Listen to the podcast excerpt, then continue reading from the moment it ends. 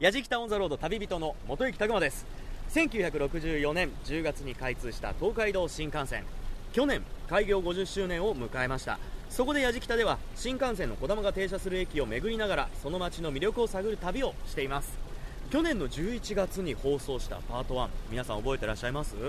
東京から出発して神奈川県の小田原駅静岡県の熱海駅を散策しました。そしてパート2では三島駅から掛川駅までを旅してきました。今回はそのパート3として掛川駅のお隣東京駅からは東海道新幹線こだまで9つ目の駅になります。2時間40分ほどで到着する静岡県の浜松駅からスタートします。今駅前にいるんですけれども駅前、ま、静岡ってお水が綺麗なんですね。浜松駅の正面水路もありますし水を生かしたオブジェもあるんですね。そしてね駅前本当に憩いの場になっているんでしょうね。お花が本当にたくさんあって心地よく感じさせられます。ということで浜松駅からスタートです。行ってきます。やじきタウンザロード耳で感じる旅番組。ご案内役の松本英子です。この番組は日本全国津々浦々そこに暮らす方々との出会いを通じてその土地の魅力やゆったりと流れる時間をお届けする旅番組です。さあ昨年の10月東海道新幹線が開通してから50周年を迎えたということでスタートしました企画。東海道新幹線こだまの旅。これまで東京をスタートして静岡県の掛川駅まで旅をしてきました。今回はそのパート3です。旅人はパート1から担当しています。元行拓磨さん。スタート地点となったのは静岡県の浜松駅です。浜松といえば東京と大阪のほぼ中間にあってオートバイや楽器軽自動車などものづくりの街としても知られていますよね。さてこの浜松駅周辺ではどんな出会いが待ってるんでしょうか。旅の様子は番組ホームページの動画や旅日記でも楽しむことができます。ぜひホームページをチェックしながら聞いてみてください。やじきた。On the road. 浜松駅から北へ30分。航空自衛隊浜松基地内にあります。航空自衛隊浜松広報館エアーパークにやってきました。正面には航空機飾られています。なんとこの航空機初代のブルーインパルスだそうです。入ってきた時はああ大きい模型これ原寸大なのかなとか思ってたら実は本物だったということでいや迫力がありますね。で実は私航空自衛隊のパイロットが着ているというフライトスーツを着ております。色は濃い緑、カーキですかね。で、えー、いわゆるつなぎの形をしてて胸元にはブルーインパルスというワッペンがあります。こういうのを着させてもらうとやっぱりねちょっとね気持ちも引き締まる思いですね。それでは早速エアーパーク中にね入ってみましょう。松本英子がお送りしている「やじきタウン・ザ・ロード」東海道新幹線のこだまが停車する駅を巡りながら元行拓磨さんが旅をしています。静岡県の浜松駅から最初に訪れたのは航空自衛隊浜松広報館。入り口の正面で白地に水色のラインの入った本物の初代ブルーインパルスが迎えてくれるんですね。屋外には他にも実際に使われていた輸送機や救難ヘリコプターなどが展示されていてもうそれだけでもワクワクしちゃいますよね。そしてフライトスーツに着替えた元幸さん。あの写真でちょっと見たんですけどかなり馴染んでるんですよね。ご本人テンションがかなり上がっておりましたが。この浜松広報館では入場も無料なんですがフライトスーツもなんと無料で貸し出してくださるそうです。しかもお子さん用にはブルーインパルス仕様もあるそうですよ。さあ気分はまさにパイロットの元幸さん。早速館内でお話を伺いました。今日この航空自衛隊浜松広報館をご案内していただくのは総括班長事務官の松岡光一郎さんです。今日はよろしくお願いします。よろしくお願いします。この航空自衛隊浜松広報館エアーパーク一体どんな施設なんですか？はい、えー、当館はですね航空自衛隊の発足から現在まで航空自衛隊の歴史や任務活動状況を紹介し、えー見て体験して楽しみながらを、えーコンセプトに平成11年4月に開館し、はい。えーちょうど16年を経過したところでございます。すね。16年。はい。えー展示資料館はですね主に航空自衛隊の歴史、任務、活動等を、はい。えーパネルやですね映像でご見学できる施設となっております。もう一つの建物であります展示資料館につきましては実物のですね、えー飛行機が展示されています。昔使われてたってことですか？そうです、えー初代ブルーインパルスの飛行機や2代目ブルーインパルスの飛行機見どころ満載の飛行機が展示されております、えー全部でですね19機展示しております。はい。19えーまたですね、えーまあ、人気コーナーであります全天集シアターというのがありましてこれは15メートルあるドーム型スクリーンに映し出される、まあ、空撮撮影、まあ、ブルーインパルスのパイロット気分、まあ、パイロット目線で撮影した映像やアグレッサーアグレッサーというのは航空自衛隊のパイロットを育てるためにですね、はい。えートップクラスのパイロットがまあ敵役となりまして部隊のパイロットを育てるというや役目を果たしているところで、まあ、その映像がですねドラマ形式で見れる結構あの迫力ある、えー空撮映像となっております。やはりなかなか僕たちも普段見ることができない映像ですよね。まあ、ここでしか見れないと言っても過言ではないかと思います、えーまたですね、えー一番人気なコーナーがですね、はい。同様型フライトシミュレーターというのがあります、これはですね T2 練習機という本物の機体を活用して、えー作られたシミュレーター初級、中級、上級というふうにコースが分かれておりまして、えーなかなか1回で、えーまあ、着陸まで行くというのはなかなか難しいというふうに聞いております。じゃああのそんなシミュレーター僕もあの体験してみたいんですけれどもぜひ。ご案内してもらってよろしいですか、はい。ぜひそれではご案内します。ありがとうございます。行ってみましょう。さあドアが今閉まりました。あ機体が上に持ち上がってます。え思った以上に本格的だぞ。エンジンスタートボタンを押してください。はい。エンジンスタートボタンを押しました。はいアフターバーナー位置にしてください、はい。アフターバーナー位置にしましたえちょっと待って。えこれでどうすんの？120ノットまで上げてください。はい120ノット。あ飛びました。飛びました。無事に飛びました。あハンドルを上げて。はい。あーあー回ってる回ってる。今今離陸しましたがえっとぐるぐる回ってます。これから模擬空中戦を行います。今から模擬空中戦が始まります。ちょちょちょちょちょちょちょ。え照準が合わない？これはこれは一体どあまた回った。あ怖い。ちょっと揺れてます。怖い。あ旋回した。さあえっと今僕の前に敵あ。あ一機撃退。あ二機目も撃退しました。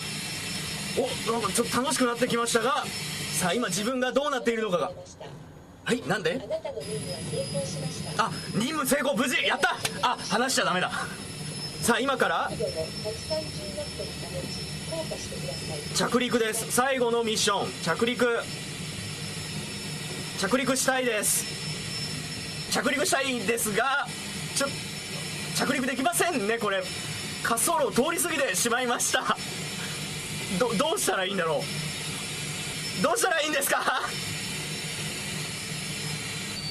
えー遊覧飛行。あ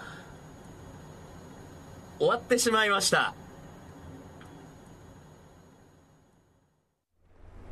お疲れ様でした。ありがとうございました。僕の操縦はいかがでしたか？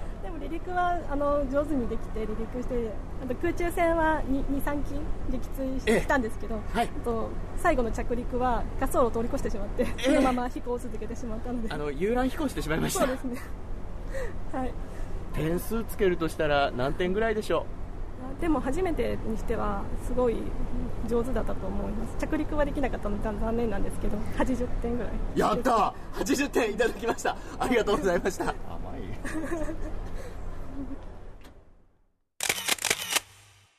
さあ、えーこちら一通り体験させていただきましたが今格納庫にいるんですけれどもいやーこれ上から見ると壮観ですね。たくさんこう航空機がこれ19機あるって先ほどおっしゃってましたけれども、はい。全て本物昔使われてたものなんですよね。すべて本物です今お子さんとかあの実際に乗ってる姿も見られるんですけれどもそういった体験もできるんですね、シミュレーター以外にも。そうです。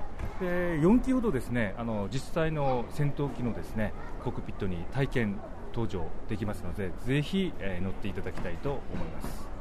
これからまあ夏休み、まあ、ゴールデンウィークもそうですけれどもあのイベントとかってこちらではいろいろと開催されると思うんですが。はい、浜松広報館ではですね毎月1回はですね、えーイベントを開催しておりまして主要なイベントとしましては、まあ、F15 とか F2 本物の飛行機を、えまあ、展示して、えー皆様に間近でご見学いただけるという大人気の、えーイベントをやっています。またその他にですね航空管制講座とかさまざまなイベントもさることながら子ども向けのですねイベント、まあ、缶バッジプレゼントとか写生大会とかですねそういうのも行っておりますので、えーぜひあのご来館していただきたいと思います。航空自衛隊浜松広報館の総括班長事務官松岡光一郎さんでした。本日はありがとうございました。ありがとうございました。いやーリアルでしたね。戦闘機シミュレーターの音。こう聞くだけでちょっとドキドキしてしまいましたけれども元幸さんの慌てっぷりがまたリアルでその緊張感も伝わってきましたけれどもねかなり怖そうでしたが。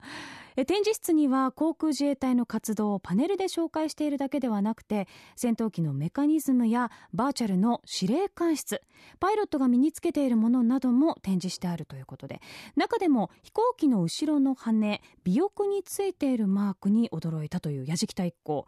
それぞれパイロットが所属している飛行隊のマークなんですが黒ヒョウやワシそれから戦闘機をマークにしたものだけではなくて秋田の生ハゲやウッドペッカー、ドクロのマークまであったそうなんです。ねなかなかインパクトありますよね。えそして19機の実際にね使っていた飛行機の迫力にも非常に感動ということなんですがさりげなく置いてあるものもよく見ると意外な発見があって本当に楽しいパークだったそうです。さあ松本英子がお送りしている「やじきたオン・ザ・ロード」東海道新幹線のこだまが停車する駅を巡りながら元行拓磨さんが旅をしています。続いては浜松の有名なお菓子といえばそうです。うなぎパイ。ということでエアパークから南西へ車で30分春華堂のうなぎパイファクトリーにやってきました。早速製造ラインを見学することのできる施設にお邪魔しました。うなぎパイファクトリーの中に入ってきました。えー本日お話を伺うのはコンシェルジュの岩崎恵美さんです。よろしくお願いします。よろしくお願いいたします。うなぎパイは何がきっかけで誕生したんですか？え浜松は古くからうなぎの養殖が盛んだったということをヒントにえ浜松らしいお菓子を考案したことがきっかけでできたお菓子でございます。いきなりこううなぎパイにドンって行き着いたわけじゃないんですよね。そうですね。今のうなぎパイになるまではいろいろな試行錯誤がありまして最初はうなぎのかば焼きに似せたようにうなぎパイが串に刺さったものですとか、はい。いろいろと考案されて今の形にたどり着いたと伺っております。2代目の社長が浜松らしいお菓子を考案するときに旅に出たそうではい。その時に、えー浜松から来たんですよっていうことをお話ししたところ、えー浜松といえばうなぎが有名なところですねという返答が返ってきましてそこからうなぎパイ誕生のきっかけになりました。その、まあ、旅に出る前まではこちらではどういうお菓子を売ってたんですかシャボの卵という卵の形をしたもなかなど販売しておりました。はそれで今はうなぎパイっていう、い、ね一大名物ができたわけですよね。はい。それでは早速このうなぎパイファクトリーご案内してもらってもいいですか？はい、お願いいたします。お願いします。まずうなぎパイの作り方が2つの工程に分かれておりまして、はい。仕込みの工程仕上げの工程こちらは企業秘密のためイラストでのご紹介となっております、はい。えまず最初にうなぎパイの原料となります小麦粉水バターそして秘伝のうなぎの粉。この4種類をうんこちらのミキサーで軽く混ぜ合わせます。そしてその生地を取り出しここからは職人の手作りにて生地が作られていきます。はあ職人さんがもう手作りでい。やってるんですね。はいさようでございます。ああそれも重労働はい。なんですね。この生地を3名で1日あたり600玉多忙期になりますとはい。900玉を手でこねて作っております。ははあえ毎日じゃあ600から900を？い手作業で毎日職人さんの手技でこねられております。そしてできました生地玉はなじませるため冷蔵庫で24時間寝かせます、そして寝かせた生地は特別注文のグラニュー糖を振りかけましてはい。綿棒で伸ばしてまた生地を折る。グラニュー糖を振りかけてえ綿棒で伸ばすということを何度も繰り返すことによりましてうなぎパイにとって大切なパイの層を数千層作ってまいります、あその層はもう数千、もう何千にもなるってことですか、はい。さようでございます。やはりあの機械で作ってるってこう、ね、大量生産してるってイメージがあるんですけれども手作りなんですね。はい。あのうなぎパイのサクサク感手作業でなければできない職人技があるからこそのうなぎパイでございますので機械化はできないですね。それでは次は焼いているところですか？はい。こちらはオーブンに入って1メートル地点のうなぎパイでございます。はいオーブンの長さってどれぐらいなんですか？約12メートルでございます。はい12メートル？今こううなぎパイ3列になって流れていますね。ベルトコンベヤで。オーブンの中は、えー約300度に設定されております、はい今1メートル地点で約指1本分の太さでございます。そうですね。い。つも見てるうなぎパイとはちょっと細いですね。はい。で2つ目の窓まで行きますと膨らんでいる様子をご覧いただけます。あ2つ目の窓にやってきた。あのうなぎパイがさっきの1つ目の窓よりも膨らんでますね。そうですね。はい。約倍の太さに膨らみましてこの時点ではまだ焼き色はついておりません、はい。焼き色は最終段階でつけてまいります。これ大体スタートしてゴールまで何分ぐらい？約10分間かけて焼き上げを行っております。それでは焼き上がったうなぎパイがこちらでございます。この1 2メートルの方の最後最終地点ですよね。はい、この時点まで来ますとあの焼き上がったうなぎパイになりまして焼き上がったうなぎパイに左右に動いております。ハケのようなもので秘伝のタレを塗っております。あちらタレを塗ってるんですね。あいいなこれ出来たて食べてみたいな。さあ、えー一通りご案内していただきました。本日はありがとうございました。いや本当にあの普段何気なく食べてるうなぎパイだったんですけれども作る工程を見せていただくとやはりこう食べるときにその工程が頭を浮かんでなんかこうちょっとこう食べるときに気が引き締まる思いというかあこういう感じで作ってたなっていうのがあって。ありがとうございます。たくさんのお客さんいらっしゃってると思いますけれどどういう感想を持たれる方が多いですか？うなぎパイのオーブンのところで一番驚かれるお客様が多いんですけれども手作りというところにも驚かれる方が多いですねね、こうやって実際いつも食べてるうなぎパイを間近で見られるっていうのはとても楽しいこのうなぎパイファクトリーぜひともね来てもらいたいですね。お待ちしております。本日ご案内いただいたのはコンシェルジュの岩崎恵美さんでした。本日はありがとうございました。ありがとうございました。うなぎパイ。最初の生地作りは職人さんが手でこねてるんですね。いやそれにしてもすごい数でしょうにねただそのこだわりがあの美味しさを生み出しているわけですよ。うなぎパイといえばそう有名なキャッチコピーがありますよね。ご存知ですか？そうです。夜のお菓子。若干ドキッとする大人なネーミングかなと思いきやこのネーミング実は家族が集まるのは夜が多いということで一家団らんのひとときをうなぎパイで過ごしてほしいというそんな純粋な思いから付けられたそうです。あちらの意味ではございません。さあ見学した工場にはお土産屋さんだけではなくカフェもあってうなぎパイを使ったデザートが食べられるそうですよ。行ってみたいですよね。松本英子がお送りしている「やじきたオン・ザ・ロード」元行拓磨さんが東海道新幹線のこだまが停車する駅を探索しています。やじきた on the road さて静岡県の浜松駅から新幹線のこだま下り線に乗って今度はお隣の駅愛知県の豊橋駅にやってきました。豊橋駅東口を出たら噴水もあってあとベンチもねたくさんあって学生さんとかあとねおじいちゃんおばあちゃんとか当にねたくさんの人の憩いの場になっています。そして東口を出るとそうね今2階の部分にいるんですけれども見下ろすと路面電車が走ってるんですよ。なかなかこう路面電車のある街っていうのもね少なくなってきましたからこういうところはね映画の舞台とかにもねロケ地にも使われているそうなんですよね。今日はあれ乗らないんですよね？あ今日は乗らない。はいわかりました。さあ実はここである女性と待ち合わせをしているんですけれども、えーその女性はどこにいるんでしょうかね？こんにちは。あこんにちはこんにちは。よろしくお願いします、はいえーお名前教えてもらっていいですか？豊橋観光コンベンション協会の鈴木と申します。鈴木さんはい。今日はよろしくお願いしますあの豊橋の、ええ今日はあの新名物を紹介していただけるということで、はい。最近注目されているえ豊橋カレーうどんっていはいうものがあるって聞いてきたんですけれども、ええあの考案したのってはい。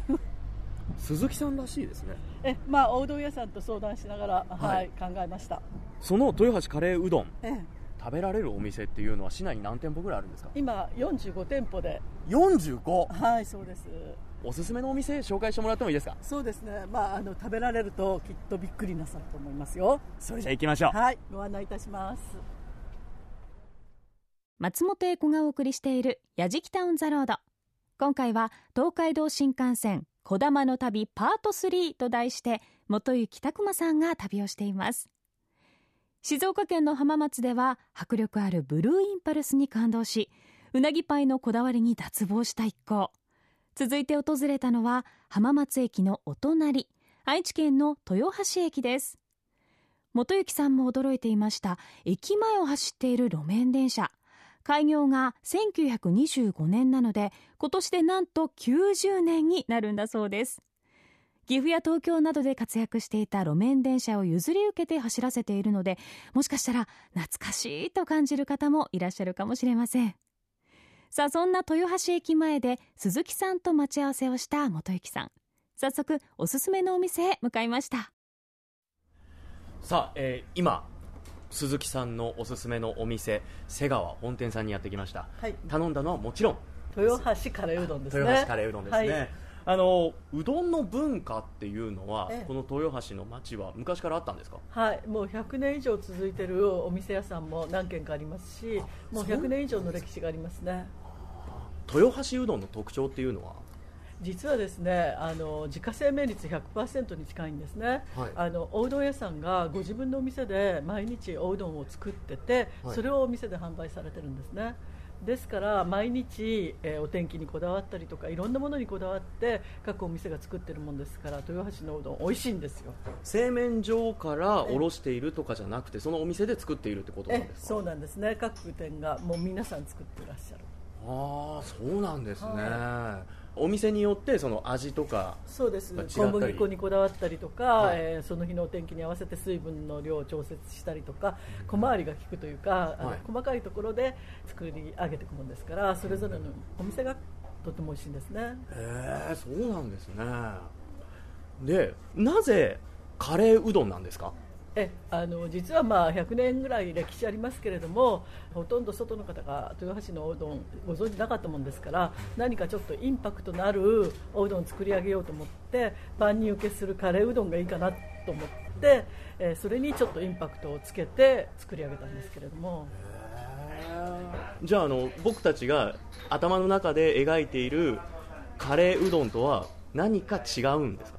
えちょっとびっくりされますよ。ちょっとワクワクドキドキしてきましたけれどもまあ、あの召し上がっていただくとびっくりされると思いますけど皆さんカレーうどん食べた時にちょっとこれがあったらいいなと思われるものもちゃんと組み合わせてあはい、りますね、どうも。これがお待たせいたしましあた。ありがとうございます。これが豊橋カレーうどんでございます。どうぞ。えー、と今僕の目の前に来ているんですが、はいあのまあ、おうどんがありお揚げさんはい。あと豚肉ですよねそうですね。はい。うずらの卵ですかこれそうですね。うずらの豊橋自体が、えーうずらの生産量が全国一なんですよ。そうなんですはい。ですから、えー地元のものということでこれを作るときに、はい必ずうずらは出せるということを一つにしました。えー、そうなんですね、はいであとカレーですからね、はい福神漬けそうはですね。それも一つ。そうですよね、まあ見た感じははい、もう普通のシンプルなカレーうどんかなと思うんですけど。そうですね、はい。それじゃあ早速、じゃあいただいてもよはい。ろしいですか、ちょっと待ってくださいね、はい。えっと、豊橋カレーうどんには食べ方の決まりがあってですね、はい。上から順番に召し上がっていただくというので最初にお箸をガッて入れて全部かき混ぜないというのが条件なんです。ああそんなルールがあるんですね。食べ方がうるさいんですよ。じゃあ早速い。はいただきます、じゃあまあ普通にね、はい。あうどんは、これちょっと細めですね。これがあの先ほどおっしゃってた自家製麺。えあの本当にお店によって全部おうどんの太さもみんな違いますね。じゃあちょっといただきますね。どうぞ。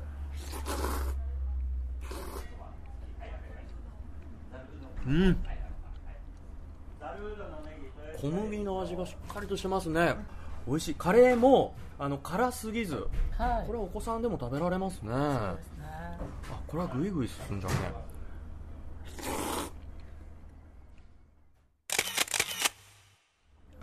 さあ鈴木さん。あらかたあのうどんを食べ終わりましたが、はい。この上から順番に食べてくださいっていう、はい。その意味っていうのは何なんですか？この次はどうすればいいんですか？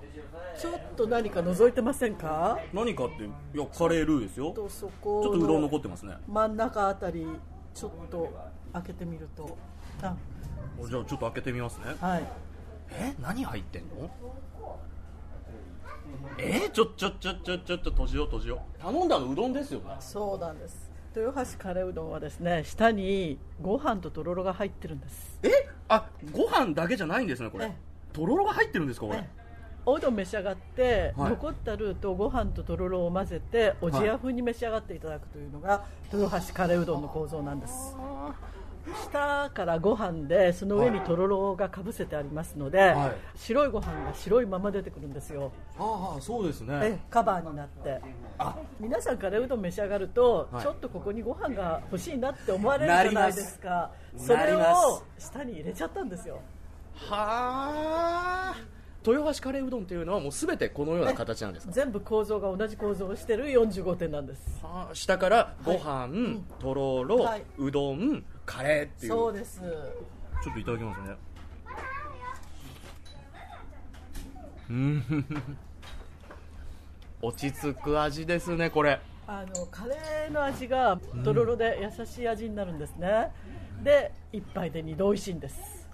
ああこれいろんなお店で食べられている方もたくさんねこの豊橋の街にいらっしゃると思いますけれども一体どんな感想をお持ちとかっていう声届いてますか？はい、あの始まってですねすぐスタンプラリーをやったんですね。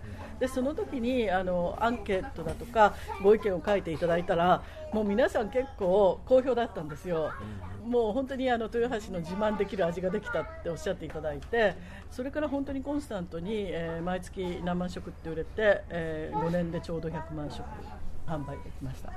この放送を聞いて、ね、皆さんお腹減ってると思います。ね今すぐカレーうどん食べたいなって思ってる方たくさんいらっしゃると思います。そんな方々に向けて一言お願いします。そうですね。やっぱりあの楽しんでいただけたらいいかなと思ってますしそれとやっぱり豊橋のうどんが美味しいっていうのを分かっていただけたらいいなと思ってますいずれはですねあの目標とするところは豊橋うどんのブランド化を狙ってまして目指せ日本三大うどんの3番目のあやふやなところっていうことで 1番、2番は讃岐稲庭ってきますけれども3番目っていろんな町の名前が出るじゃないですか。そこに豊橋の名前が上がるうどんの町豊橋ということにしていきたいと思ってます。豊橋観光コンベンション協会の鈴木恵子さんにお話を伺いました。ありがとうございましたありがとうございま豊橋カレーうどん。食べ方のルールがあるというその意味。よくわかりましたね。うどんの下にご飯ととろろが隠れているんですよ。新しいですよね。いやちょっとこれ食べてみたいです。実際お出汁が効いててとっても美味しかったそうですよ。松本英子がお送りしている「やじきたオン・ザ・ロード」今回は東海道新幹線のこだまが停車する駅を元行拓磨さんが旅しています。続いて訪れたのは豊橋駅から歩いて15分。三河の伝統花火手筒花火の発祥の地吉田神社です。早速手筒花火について豊橋祇園祭奉賛会の酒井和美さんにお話を伺いました。まずこちらでやられている手筒花火っていうのは、はい。どんな花火なんですか？えーとですね、えー妄想竹太めの竹なんですけども、えーそちらに荒縄を巻いて黒色火薬を詰めてで火をつけて点火して空高くこう吹き上がると。そんな感じですね。どれぐらいの高さ吹きはい上がるんですか、大体ですね、えー15メートルから20メートル。え、はい。15から20メートル、はい。ちょっとしたビルの高さぐらはいありますね。それをこの手筒花火持ってはい。やられるんですよね、はい。直に持ってはい。打ち上げます、熱くないんですか？熱いです熱いんですよね。熱いです。皮膚が焦げるようはい。なは涼しい顔でおっしゃってますけど。いいえいえ。酒井さんあのどれぐらいやられてるんですか、はい。ざっと今もう40年。40年？はい。この手筒花火なんですけど、はい。い、つ頃から始まったんですか？あこちらのあの古文書によりますと永禄元年って言ってますので約もう450年以上前はい。からやってるということです。この吉田神社その手筒花火の発祥の地と、はいそういうことになります。今あの僕たちの前には、この手筒花火持ってきていただいているんですけれども、あの重さっていうのは、はい。これで20キロぐらいははい。20キロ？はい、これにまたさらにあの火薬が入りますので、はい。25キロぐらいにはなるかと思いますね。こちらあの誰が作ってるんですか？これも昨年私がえ？使ったやつです。これ酒井さんが作ったんですか、はい。えあの花火ですよね。はいそうです。え花火って自分たちで作ってるんですか、すべてねあの責任施工で手筒を出す本人が作ります、はい。これあの作り方っていうのは、はい。誰かに教わったりとか？えーもうすべてねあの先輩方ですかね。まあ私もあの親代々ほとんどの方はそうなんですけどね。18になりましてその青年会に入りましてでそこであの、えー先輩方に手取り足取り教えていただきます、はいあの幼い頃から、い。まあ見られてると思うんですけれども、それを実際自分がやるっていうその時の気持ちっていうのは？子供の頃からもう刷り込まれてますのでほとんどの男の子はねあの覚悟してました、ですからあの入る時もすんなりと「ええ。あお前どこの小僧だな」みたいなね「うん親父によく似てるわ」とかいうぐらいな感じで入りますので、え幼い頃初めてこの手筒花火見た時ってどういうえああそうですね。それはあのもうただ単にね綺麗な花火というかとにかくその鉄粉が燃え尽きてキラキラと。それと最後のそのドンというやつですかね。あ羽と言いますけど火柱が上がるだけじゃないんですね。はい。はい。最後にドーンと羽がありまして地面をこう叩きつけるような形でドカーンと出ます。でそのドカンがまた、えー、郵送で皆さんがびっくりするんじゃないですか。そのドカンがいい音がしないと残念なんですよ。はい。それもその上手に仕込まないとバスとかブスで終わっちゃうともうその時はもうちょっとショックなんですよ。見てる方もはあ はあってなりますもんね、ええ。ドンってなる時が一番熱い時だと思いますけど。そのね衝撃っていうのは？はい、肩が脱臼した人もいるぐらい爆発力に強い、えーあれなんですけどね。その時の、ええ。あの衣装というかとか、まあ、当然ハッピー姿で、はい。えーえー事前にねあの若干濡らしますけどね、えーそれは何でですか？ああのね、えー鉄粉が燃えて落ちてきまして乗ってねチラチラ燃えちゃうんですよね。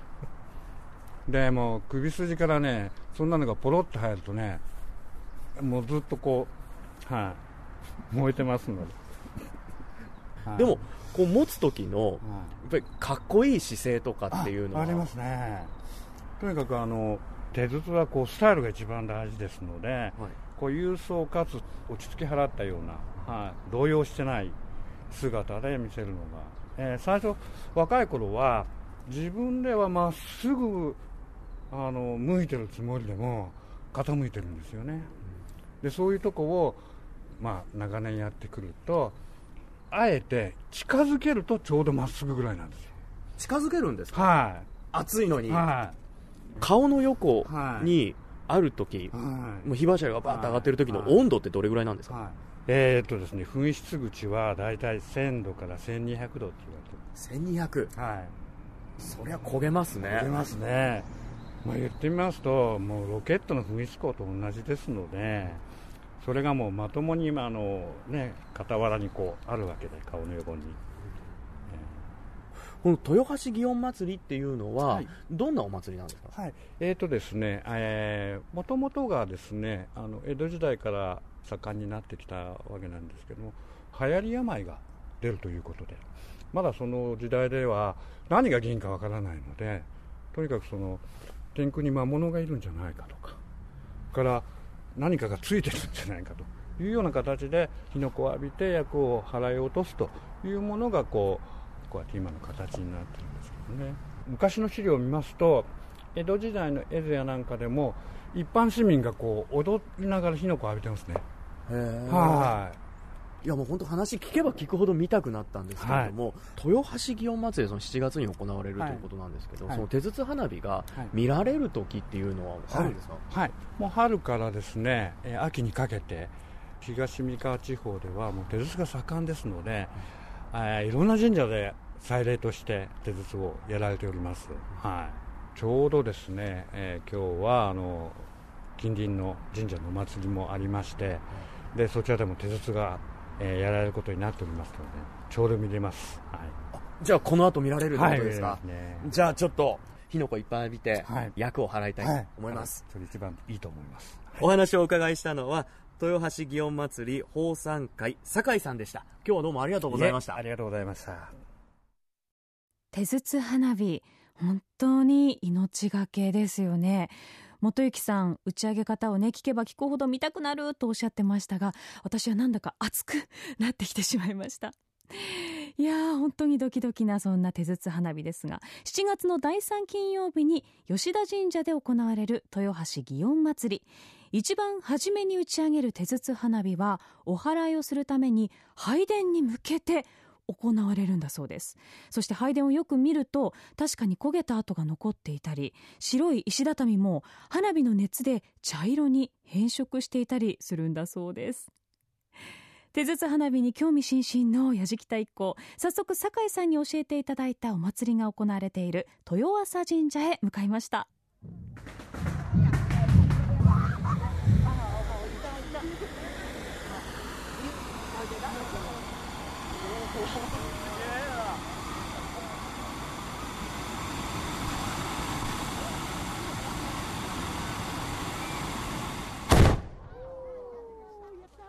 さて豊橋市内にあります豊浅神社にやってきました。今こちらでは手筒花火が披露されています。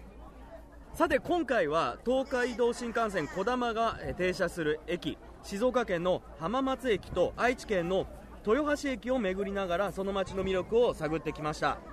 航空自衛隊浜松広報館エアパークではシミュレーターにもチャレンジしました、え初体験でした。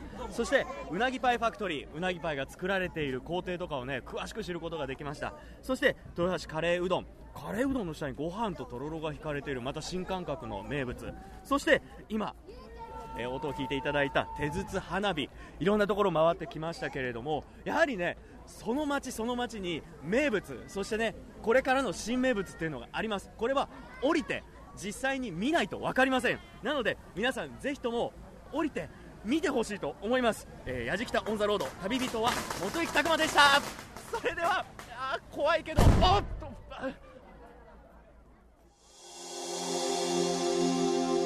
やじきた on the road